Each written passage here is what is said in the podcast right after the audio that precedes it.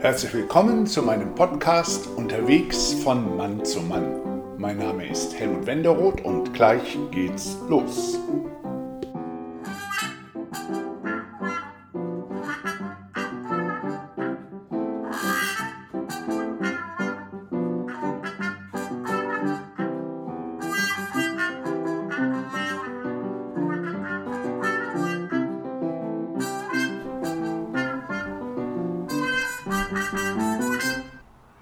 Ja, ich weiß es jetzt gar nicht genau, aber ich glaube, es ist der fünfte Mann, den ich treffe für den äh, Podcast unterwegs von Mann zu Mann. Ich sitze mit Andreas äh, in seinem oder in dem Garten, den er zusammen mit seiner Partnerin hat. Ähm, Andreas sieht wie immer, so habe ich ihn ja auch in Erinnerung. Du siehst sehr sympathisch aus und er hat so, ich glaube, man nennt das einen Drei-Tage-Bart genau. oder sowas. Ne? Und ähm, wenn ich Andreas von Kopf bis Fuß betrachte, sieht er für mich aus der.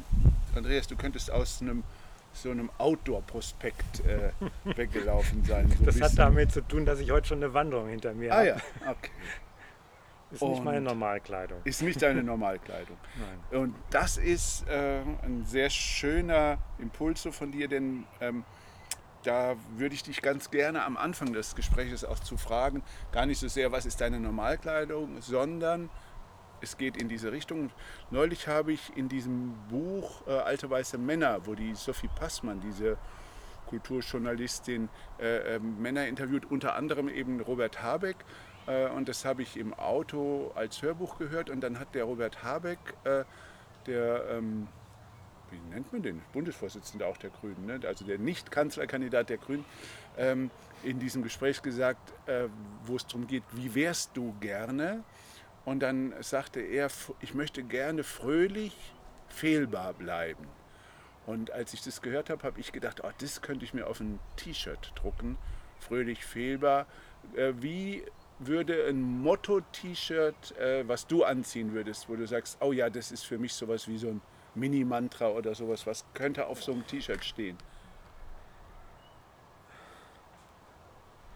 Das ist jetzt eine wirklich schwierige Frage, gerade nachdem, wo du jetzt so ein anderes, sehr starkes ja. Mantra mhm. genannt Sollte hast. Sollte als Anregung gemeint sein. Ja, das ist äh, vielleicht äh, entspannt produktiv sein. Mhm. Entspannt produktiv. Weil ich für mich halt merke, dass ich mich schnell anspanne, mhm. wenn es darum geht, etwas zu erreichen. Mhm. Aber auch schön, ja, entspannt produktiv. Klingt für mich so ein bisschen, kennst du dieses Hamburger Label Mägde und Knechte? Die machen sehr, sehr schöne T-Shirts und ich glaube, denen könnte man das gut vorstellen. Ich habe lange von denen eins getragen, das hieß Ruhig mal heulen e.V. Das, das, mochte ich sehr gerne. Oder eben mit diesen beiden Panzern, die sich so gegenüberstehen und unten und drunter ist bis einer heult. Mhm. Äh, das finde ich, oder sei lieber zärtlich als im Recht, hatten sie mal eine Zeit lang gemacht. Wir zwei, Andreas, wir haben uns ja kennengelernt bei der äh, Heldenreise von Zipat und ähm, mit diesem Podcast, den ich ja sehr in enger Zusammenarbeit mit Zipat mache, frage ich eigentlich jeden Mann, hast du Lust ein bisschen zu beschreiben, wer war denn der Andreas vor der Heldenreise? Wie war denn der so und wie kam er auf die Heldenreise? Ist ja jetzt auch schon ein paar Jahre her. Ist schon ein paar fünf, Jahre. oder? Genau. Ne? Der Start war 2016. Na ja, dann fünf Jahre. Ich glaube ja. Ähm, der Andreas vor Ziepert, ja, der Andreas vor Ziepert hatte schon eine gewisse Reise hinter sich. Ich hatte schon 2009 mal eine Selbsterfahrungsgruppe mitgemacht, die über drei Jahre lief, eine sehr intensive Gruppenarbeit, die mich sehr verändert hat, die sehr mein Selbstbild verändert hat. Und danach war ich eigentlich erstmal ganz zufrieden mit mir und habe aber gemerkt, so die Zeit entwickelte sich, ich wurde älter. Ich war, als ich äh, zu Ziebert eingestiegen bin, Ende 50, 58, genau. Und äh, habe gedacht irgendwie, wie will ich mein weiteres Leben jetzt eigentlich verbringen oder, oder gestalten und hatte dann nicht so, so eine klare Idee. Ich war halt noch mitten im Berufsleben, aber auch schon mit Sicht darauf, dass das Berufsleben bald vorbei ist, zumindest das normale Berufsleben bis zur Rente. Ich kann natürlich auch, hätte auch weitermachen können, aber ich hatte auch nie die Idee, jetzt bis zum St. Nimmerleinstag zu arbeiten, nur um irgendwie die Zeit damit rumzubringen. Und ich muss sagen, für mich war halt auch ein Faktor, mein Vater ist mit 64 gestorben, also praktisch direkt vor der Rente. Und meine Eltern haben immer gesagt, wenn mein Vater in Rente ist, dann machen sie alles Mögliche, dann reisen sie. Und dann habe ich so gedacht, ja gut, kann dir ja auch passieren, mhm. weiß man ja nicht. Und äh, ich weiß ja auch nicht, wie fit ich bin, wenn ich 64 bin, was ich dann noch kann. Und dann habe ich gedacht, ja, jetzt solltest du vielleicht doch lieber mal überlegen, frühzeitig überlegen, was du mit deinem Restleben, sage ich mal so, das ist halt nur noch eine begrenzte Zeit anfängst. Mhm. Und ich hatte auch vorher, bevor ich zu Zipat kam, einen engen Freund, der ich auch aus dieser Selbsterfahrungsgruppe hatte, äh, verloren. Viel jünger als ich, erst Mitte 40 und äh, an Krebs. Und bei dem habe ich halt sehr stark wahrgenommen, dass er damit haderte, viele Dinge nicht erlebt zu haben. Mhm. Und das war für mich nochmal wirklich so ein ganz klarer Anstoß zu sagen, du musst dein Leben jetzt wirklich bewusst leben und ich hatte irgendwie Schwierigkeiten da für mich so einen Anstoß zu kriegen. Wie, wie mache ich das? Und ich, und ich hatte immer noch so das Gefühl, auch so, ich habe auch noch so ein paar Dinge, so Leichen im Keller oder so Unklarheiten in meiner Persönlichkeit, die mich vielleicht auch hindern, da klarer zu werden. Und dann bin ich mehr durch Zufall auf Zipat gestoßen und habe gedacht, ja, das, das könnte was sein. Ich würde gerne bei dem von vorher noch mal nachfragen, weil ich kenne das Wort Selbsterfahrungsgruppe. Ähm, wie, wie muss ich mir das vorstellen? Ist das dann, ist dann jeder Mann mal dran sozusagen und die anderen sagen was über den? Oder wie, wie, wie läuft so eine Selbsterfahrung oder wie ist deine Selbsterfahrungsgruppe kann, äh, praktisch abgelaufen? Genau, ich kann das mal berichten, wie es war. Bei uns waren halt zwei äh, Psychotherapeuten, die das begleitet haben, als Leiter und Begleiter dabei. Und es war eine Gruppe von 10, 12 unterschiedlich. Es wechselte auch mal so ein bisschen die Zusammensetzung, aber im Durchschnitt vielleicht, vielleicht 15 Personen, die äh, unterschiedliche Anlass hatten, in, in, an dieser Selbsterfahrungsgruppe teilzunehmen. Und es war eine sogenannte tiefenpsychologisch fundierte Selbsterfahrungsgruppe. Und es war sehr viel Gruppendynamik drin. Also es wurde halt immer aufgearbeitet, wenn Konflikte entstanden und die entstanden halt ständig innerhalb dieser Gruppe. Mhm. Es war halt eine, auch eine gemischte Gruppe, es war keine reine Männergruppe, mhm. sondern waren Männer und Frauen gemischt, wie das halt so üblich ist in solchen Gruppen, meistens mehr Frauen. Und äh, es war auch altersmäßig sehr stark gemischt. Und dadurch gaben sich natürlich alle möglichen. Das an, fing an mit äh, Beziehungsstress zwischen Männern und Frauen, unter, innerhalb der Männer, innerhalb der Frauen. Und diese Dinge wurden halt alle aufgearbeitet, um dahinter zu kommen, was, was löst jetzt eigentlich das Problem aus in mir. Mhm. Warum habe ich jetzt ein Problem mit meinem Gegenüber? Was stört mich an dem? Und das aufzuarbeiten, das sind ja so Dinge, die auch teilweise in der ZIPAT-Arbeit dann später auch wieder auftaucht. Insofern war mir das nicht fremd, was da passierte dass halt immer wieder äh, man eigentlich auf sich selbst zurückkam.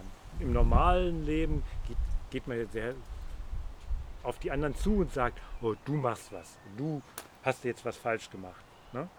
Du, du ärgerst mich. Mhm. Aber eigentlich ist es ja etwas in mir, was auf etwas, was der andere ausstrahlt oder sagt oder tut, äh, reagiert. Und einfach zu sehen, was passiert eigentlich in mir. Das war eigentlich Sinn mhm. dieser, dieser Gruppe. Ja, ah, ja. Sich, sich eigentlich wirklich selbst zu verstehen, die eigenen Reaktionen zu verstehen und eben auch so zu sehen. Es gibt ja bei vielen Menschen so Dinge, so Auslöser. Ne? Sagt einer was, da geht er sofort hoch. Ne? Mhm. Kennt jeder von sich ja, selbst. Also, ne? Eine Freundin von mir sagte immer, das tr triggert Genau, Nicht das triggert, genau. Mhm. Und äh, gibt ja, jeder hat solche Auslöser und einfach das zu verstehen, hilft mir ja schon, um, wenn das dann wieder kommt, da anders mit umzugehen. Okay. Okay. Und dann bist du dann irgendwann da oben, äh, meine Liebste sagte immer, du fährst in den Wald, also du warst dann da oben im Wald. Und ich würde jetzt gerne mit dir so ein kleines Experiment machen, was ähm,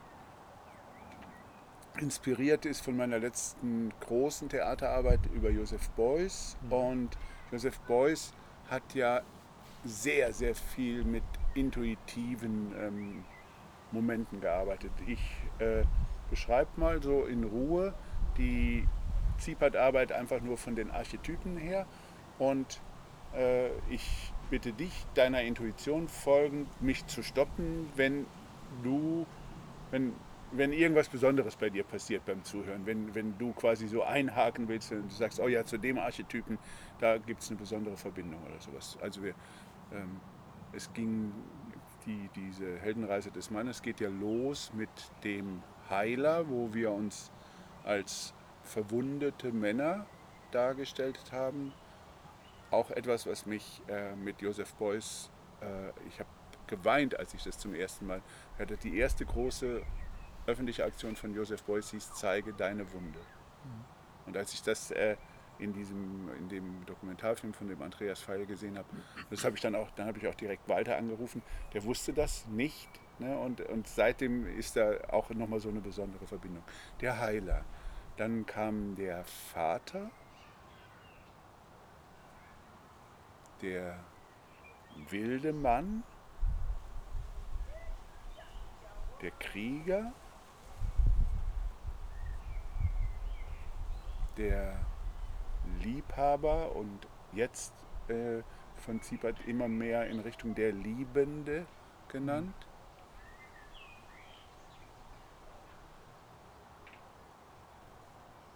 Der Mystiker und zum Ende der König.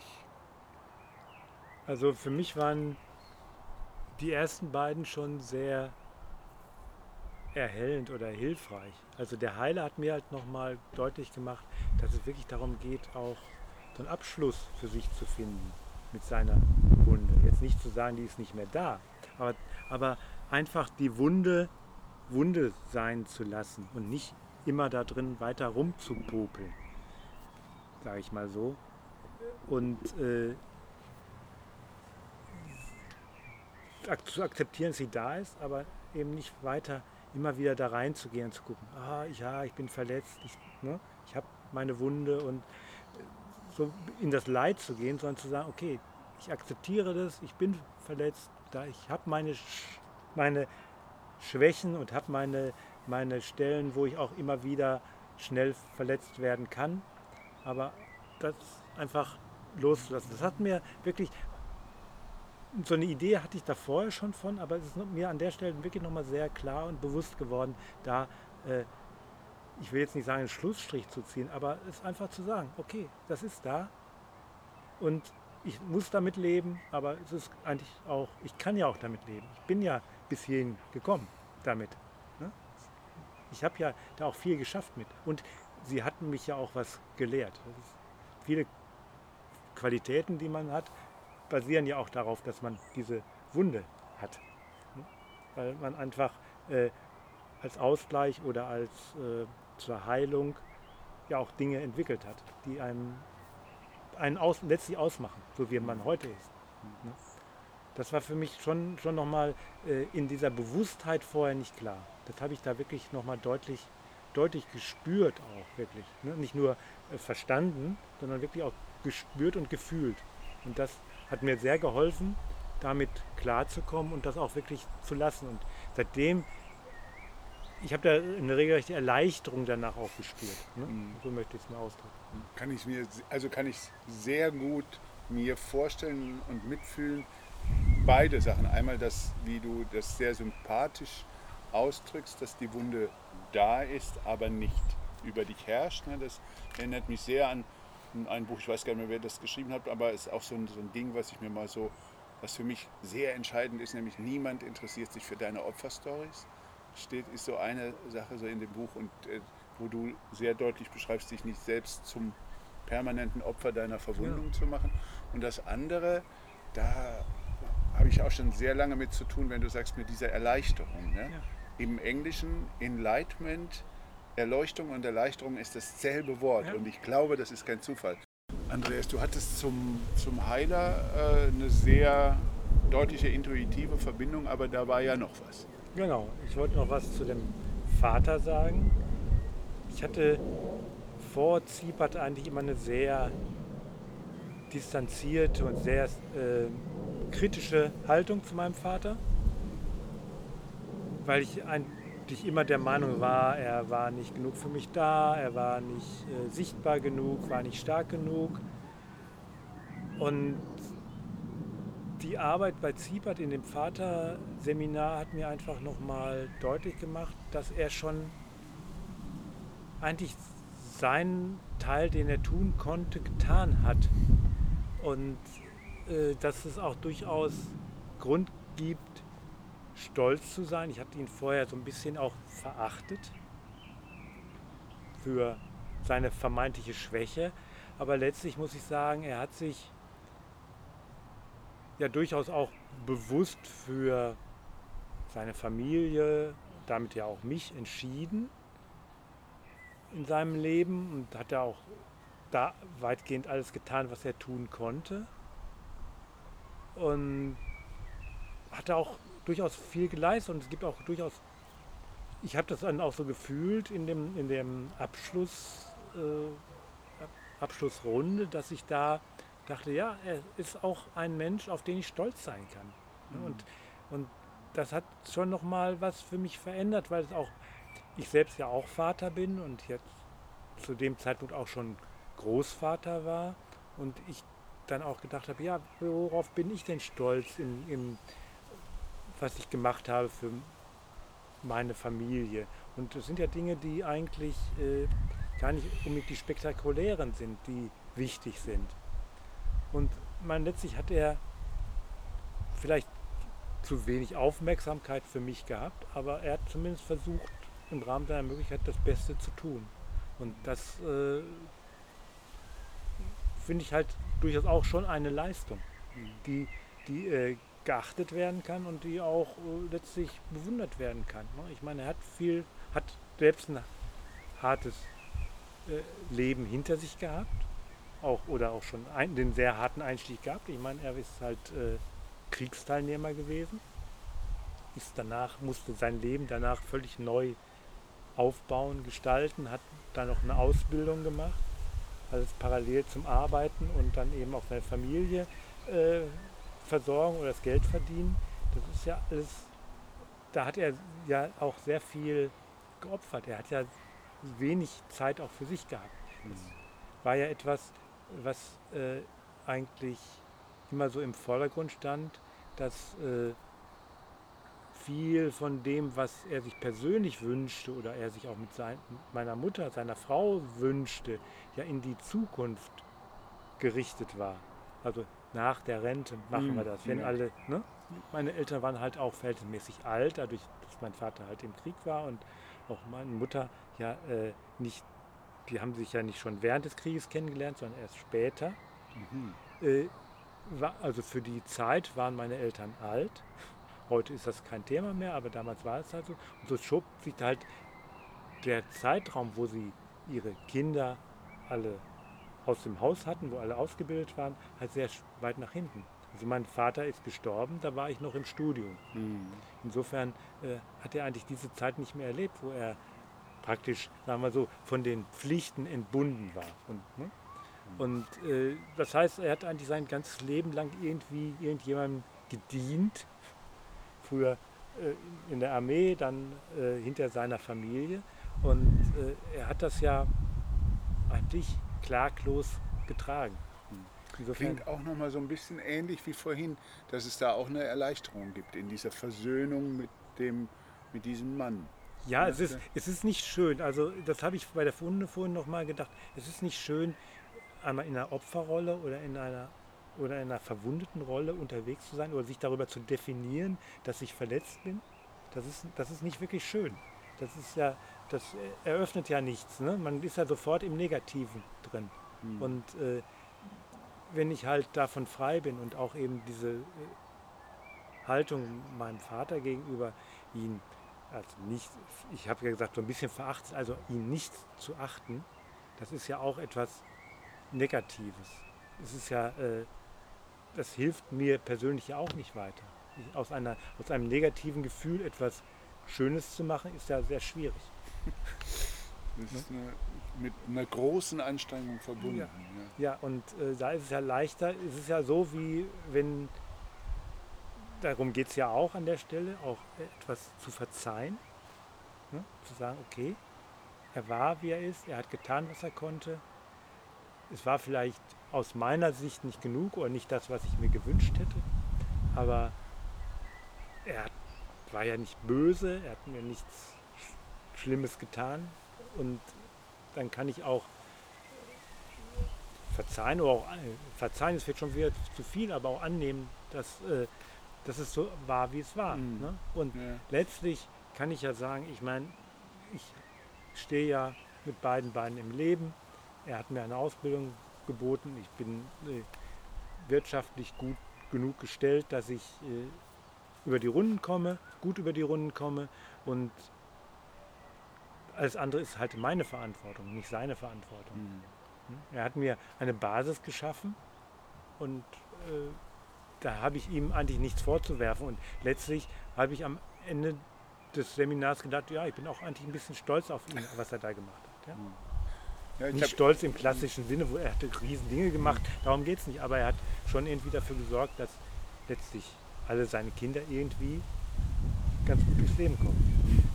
Ich habe eben so gedacht, es gibt bei, ich glaube, bei den, dieser Band Wir sind Helden, da gibt es so eine Textzeile, die heißt, oder also muss das so, muss das so, muss das so, singen sie. Und dann kommt die Textzeile, oder ist es vielleicht viel leichter? Und das habe ich eben, als du so gesprochen hast, so gedacht, ja, es ist vielleicht viel leichter, äh, mit diesem Vater umzugehen, auf diese Art, wie du es jetzt so besprochen hast. Ne? So eben aus dieser Vorwurfsecke rauszukommen und dann eigentlich wie als hätte dir das Seminar einen Blick geöffnet auf etwas, was du vorher nicht sehen konntest, sehen wolltest oder nicht gesehen hast. Ja, es ist halt ähnlich wie mit dem Heiler, man, dass ich zu sehr im, im Negativen, im, im, hm. im Leid war. Ne? Ja, zu, sehr, ah. zu sehr gesehen habe, was habe ich jetzt nicht gehabt. Mhm. Aber zu wenig gesehen habe, was habe ich denn gehabt. Ja. Und ich glaube, da geht es halt um Wertschätzung auch dessen, auch kleiner Dinge oder vermeintlich kleiner mhm. Dinge. Es ist ja kein kleines Ding, wenn jemand einen Menschen ermöglicht, sich zu entwickeln und heranzuwachsen. Das ist halt was ganz Normales für einen Menschen eigentlich, aber es ist halt auch, auch durchaus eine Leistung. Mhm.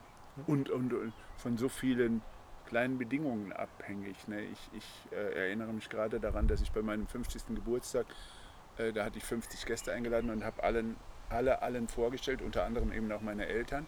Und habe bei der Vorstellung gesagt, wenn diese Frau, Leni Wenderoth, an diesem Abend gesagt hätte, Sepp, lass mich, dann gäbe es mich nicht. Ne? Ja? Alleine nur das, diese, diese Vorstellung, diesen beiden Menschen dafür dankbar zu sein. Und die haben auch gesorgt, dafür gesorgt, dass ich überlebt habe. Meine Liebste sagt oft, du hast im Wald bei den Ziepert-Männern auf neue Art und Weise das Mitgefühl gelernt. Genau. Du bist ein mitfühlenderer Mensch gewesen, nachdem du die Heldenreise gemacht hast. Gibt es aus deiner Umgebung, gibt es Rückmeldungen von Menschen, wo du, die dir sowas gesagt haben, Mensch Andreas, seit du das machst oder nachdem du das gemacht hast, hast du dich merklich verändert? Gibt es sowas? Oder vielleicht auch von dir selber? Also ich wollte gerade sagen, ich glaube, ich spüre es, glaube ich, an mir selber, dass ich an vielen Stellen doch toleranter geworden bin. Mhm. Ne? Nicht immer noch zu suchen, was könnte jemand noch besser machen, sondern erstmal zu sehen, was macht er denn schon eigentlich ganz gut. Ne? Oder gut. Und nicht zu sehen, ja, das könnte er noch besser machen. Ist ne? dieser eher auch, ist, bist du das auch selber? Das, bist du auch dir selber tolerant? Ja, da, ich muss sagen, an der Stelle äh, habe ich das Glück, dass ich diese Rückmeldung eigentlich vorher schon bekommen habe. Äh, da war ich mit mir eigentlich sehr viel kritischer. Insofern äh, habe ich von außen eigentlich sehr schon früher positivere Rückmeldungen bekommen, als ich sie mir selber gegeben habe. ne? Insofern, aber das stimmt schon. Auch ich habe mir da äh, sicherlich dann auch Dinge zugestanden. Ich, ich mach, das macht das doch schon gut. Hm. Und nicht immer zu sagen, ja, es könnte noch besser sein. ne? Also ne, immer das Bessere ist das Feind des Guten. ne? Das macht Mhm. halt immer so, bringt halt immer eine, sofort eine Bewertung auch rein. Also einfach, einfach zu erklären, ich, weil ich bemühe mich ja, Dinge so gut wie möglich zu machen. In der Regel ne, würde ich das für mich äh, in Anspruch nehmen, dass ich versuche, Dinge so gut wie möglich zu machen. Dass sie nicht perfekt sind, ist dann eigentlich auch normal. Hm. Ne? Und es fördert einfach auch, wenn ich das für mich selbst akzeptieren kann, auch die Akzeptanz bei anderen. Hm. Ja. Ich dachte gerade an das Wort, wie, wie, was, äh, wenn ich das Wort einigermaßen sage, wie ist dein Verhältnis zu einigermaßen? Ist das schon fast negativ? Ja, für mich wäre das wohl eher, eher negativ Mhm. besetzt, einigermaßen. Ist, ja. Mhm. Er hat sich stets bemüht. Einigermaßen. Ne? Ich dachte gerade so eigentlich ein schönes Wort, einigermaßen. Ja, sie kriegen ja oft, Worte kriegen ja oft einen negativen Touch, obwohl sie Mhm. eigentlich gar nicht so gemeint sind. Ja, ja, das haben wir im Moment gerade mit dem Wort Querdenker, was mal was Wunderschönes war. Ja, eigentlich, was ich ja. auch weiterhin sagen würde, toll. Ähm, bei Zipat, äh, und damit ende ich gerne jetzt auch die, quasi den Zipat-Teil, bei Zipat wird immer, wurde immer wieder von dem Pendel gesprochen. Das Pendel, was, was äh, schwingt, was äh, quasi den Alltag und das Lernen äh, immer begleitet. Mich erinnert das immer sehr an ein äh, Zitat von Ödön van Horvath, der in einem seiner Theaterstücke mal den zauberhaften Satz geschrieben hat, ich bin eigentlich ganz anders, ich komme nur nie dazu. Was löst dieser Satz in dir aus? Gibt's das? Wäre jetzt nicht so ein Motto, das ich für mich nehmen würde. Also ich bemühe, bemühe mich schon, so zu sein, wie ich bin. Äh, ich weiß jetzt nicht genau, in welchem Kontext er das gesagt hat. Äh, es heißt ja, oder soll ja wohl bedeuten, dass man durch seine Beschäftigung mit was auch immer so, so viel äh, Zeit und Energie aufbringt, dass man eigentlich seine, seine guten Seiten Mhm. nicht zeigen kann. Und äh, das habe ich eigentlich, glaube ich, wo ich hoffe, nicht gemacht.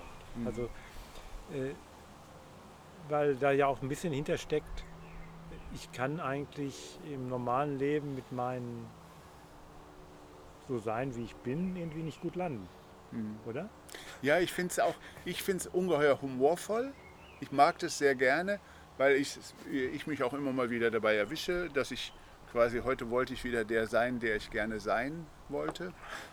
Und es gibt mal, es gab einen Mann, äh, der macht so viel so Zukunftswerkstätten. Karl, weiß ich nicht, der hat mal äh, bei einem Festival zu mir gesagt, wissen Sie, Herr Wenroth, zu mir kommen im Jahr so bestimmt 600, 700 Menschen zu Seminaren und äh, äh, lernen revolutionär in pädagogischen Zusammenhängen alles anders zu machen und dann gehen die nach Hause und machen genau so weiter wie vorher.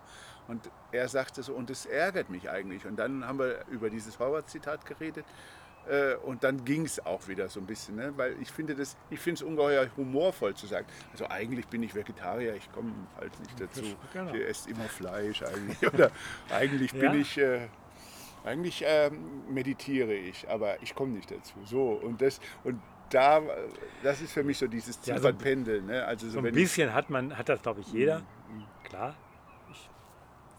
Ich sage auch, natürlich versuche ich mich gut und bewusst zu ernähren, aber manchmal ist es halt auch, habe ich gerade keine Zeit. Ne? Oder auch mal keine Lust. Oder ne? mal keine Lust, genau. Ja. Ja. Ja. Und dies ist auch so, weil du vorhin so über diese Erleichterung gesprochen hast, da fiel mir das auch nochmal so ein, dass ich, also so, das heißt auch, für mich hat es den Aspekt, gütig mit mir selbst zu sein. Also mir das auch mal, wenn ich einen Tag nicht so bin, äh, wie ich gerne wäre, dass ich mir das auch verzeihen kann. Ne? Ja. Also so, ich glaube, Walter Maugner hat mal irgendwann gesagt, dieses So bin ich auch. Ne? Ja. Das ist auch ein, für mich ein wesentlicher Aspekt. Ne? Dass ich nicht immer so unter Druck bin.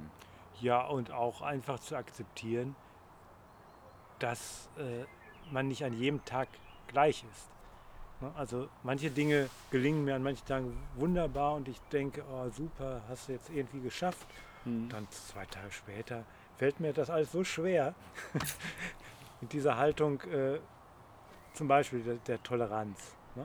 Ich, ich lebe jetzt ja mitten hier in der Stadt, auch in einem sehr belebten Quartier und auch äh, in einer Wohnung, die äh, sehr direkten Kontakt zur Straße hat, sage ich mal so. Man kriegt sehr viel mit, was auf der Straße passiert. An manchen Tagen stört mich das gar nicht, an manchen Tagen werde ich verrückt, Hm.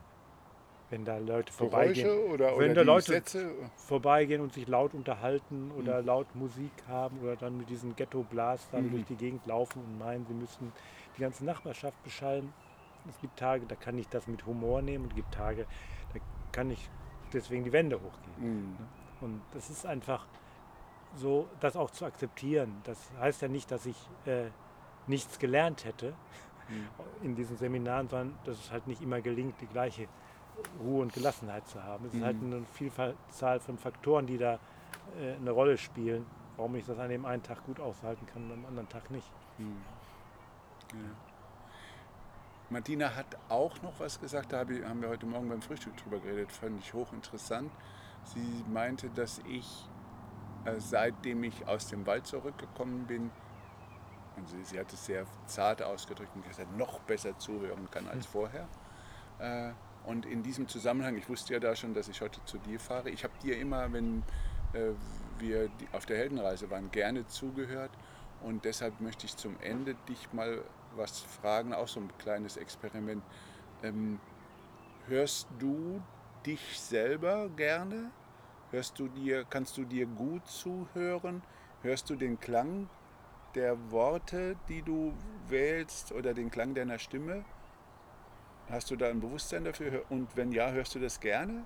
Oder würdest du sagen, ah, hm, ich würde gerne anders klingen?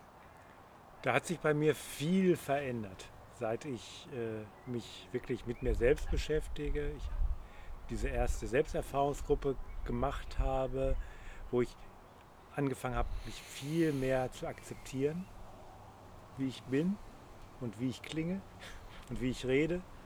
Äh, früher war das für mich ganz schlimm, mich selbst auf einer Aufnahme zu hören. Ich habe gedacht, wer ist denn das? Mm. Das ist ja schrecklich. Und das hat sich sehr stark verändert und auch, äh, da hat mir eben auch nochmal die Heldenreise viel gebracht, weil ich einfach da auch gemerkt habe, ich kann einfach das sagen, was ich denke. Und äh, wenn ich es vernünftig rüberbringe, äh, darf, kann das halt auch stehen. Ne? Ich, wenn, ich glaub, hängt halt sehr viel davon ab, wie ich es rüberbringe. Ob ich es eben von mir aus rede oder ob ich eben jemandem anders etwas vorwerfe oder vorhalte. Das ist und ich kann mir mittlerweile gut zuhören und ich bin da auch sehr entspannt mittlerweile mit, mit dem, wie ich rede. Ich höre mir jetzt nicht noch parallel zu. Es gibt ja sowas, was ich früher sehr stark hatte, dass ich mich praktisch permanent während des Redens äh, wie so einen kritischen Ah, Zuhörer im Hinterkopf hatte, der immer jedes Wort nochmal geguckt hat, ob das denn auch richtig war. mhm. Und das ist natürlich eine super anstrengende Sache. Und Mhm. mittlerweile ist das nicht mehr da. Ich höre mir zu, aber ich mehr so, das ist ein sehr entspanntes mir selbst Mhm. zuhören. Und magst du den Klang deiner Ich Stimme? mag den mittlerweile, ja. Ja. Gibt es Lieblingswörter? Also gibt es Wörter, die du dich gerne sagen hörst? Nein, kann das habe ich gar nicht. Ich bin da auch wirklich nicht so ein Typ.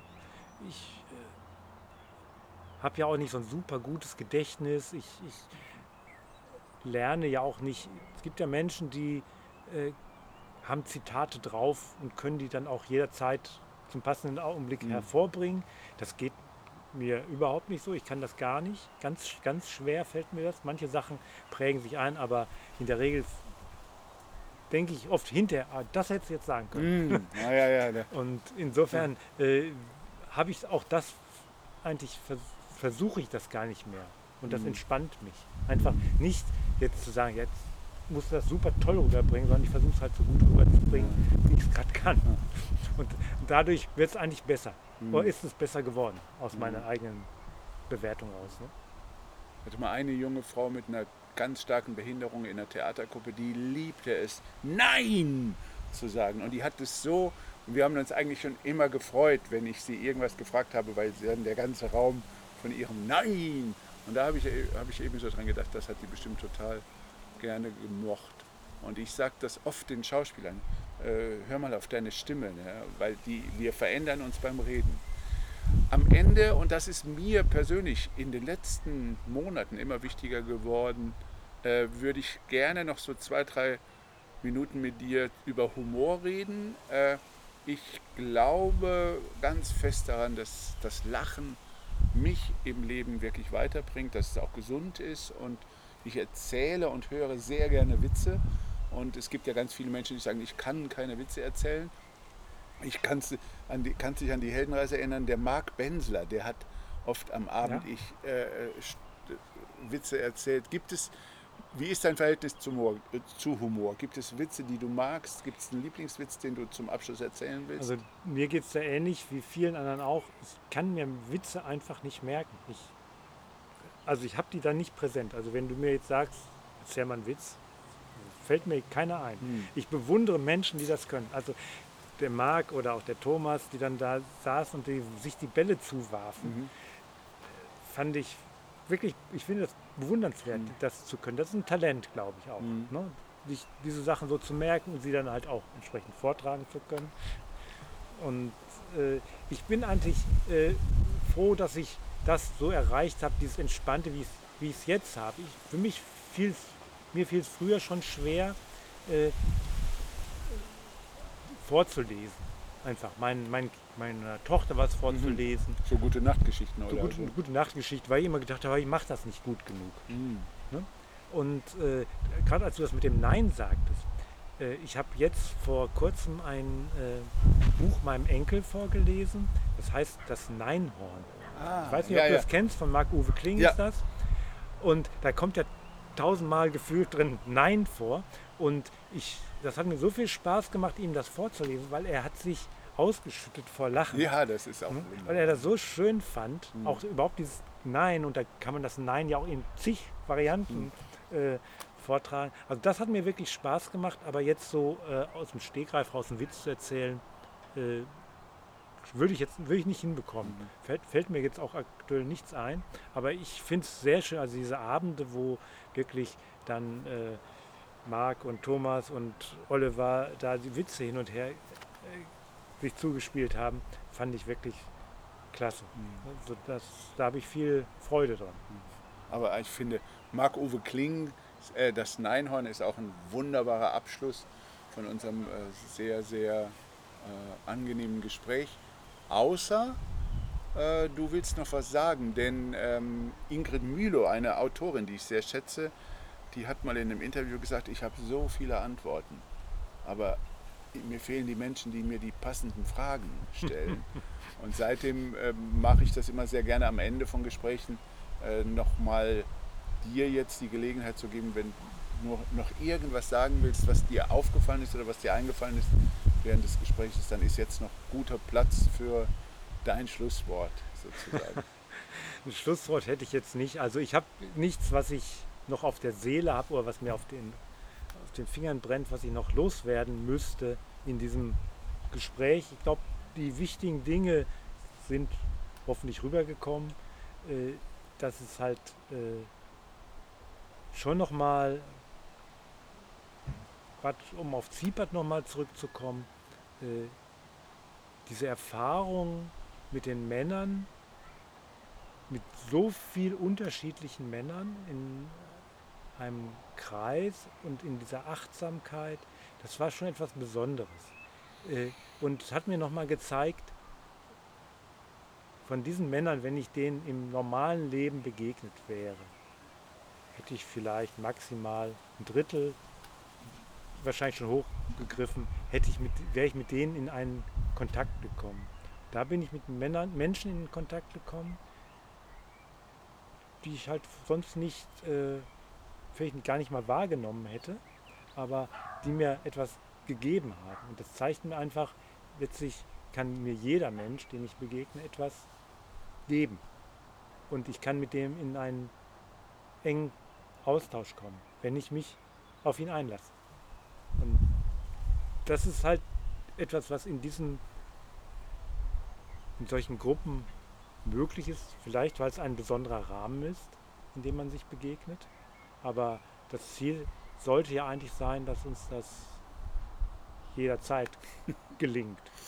Na, wenn das mal kein schönes Schlusswort ist. Danke, Andreas. Das war Unterwegs von Mann zu Mann. Ein Podcast von Männern für Männer. Von und mit Helmut Wenderoth. Wir freuen uns auf eure Anregungen und Aufregungen. Gerne direkt über hewenderoth.wordpress.com, die Internetseite von Zipat, zipat.de oder die Zipat Facebook-Seite. Bleibt gesund, solidarisch und zuversichtlich.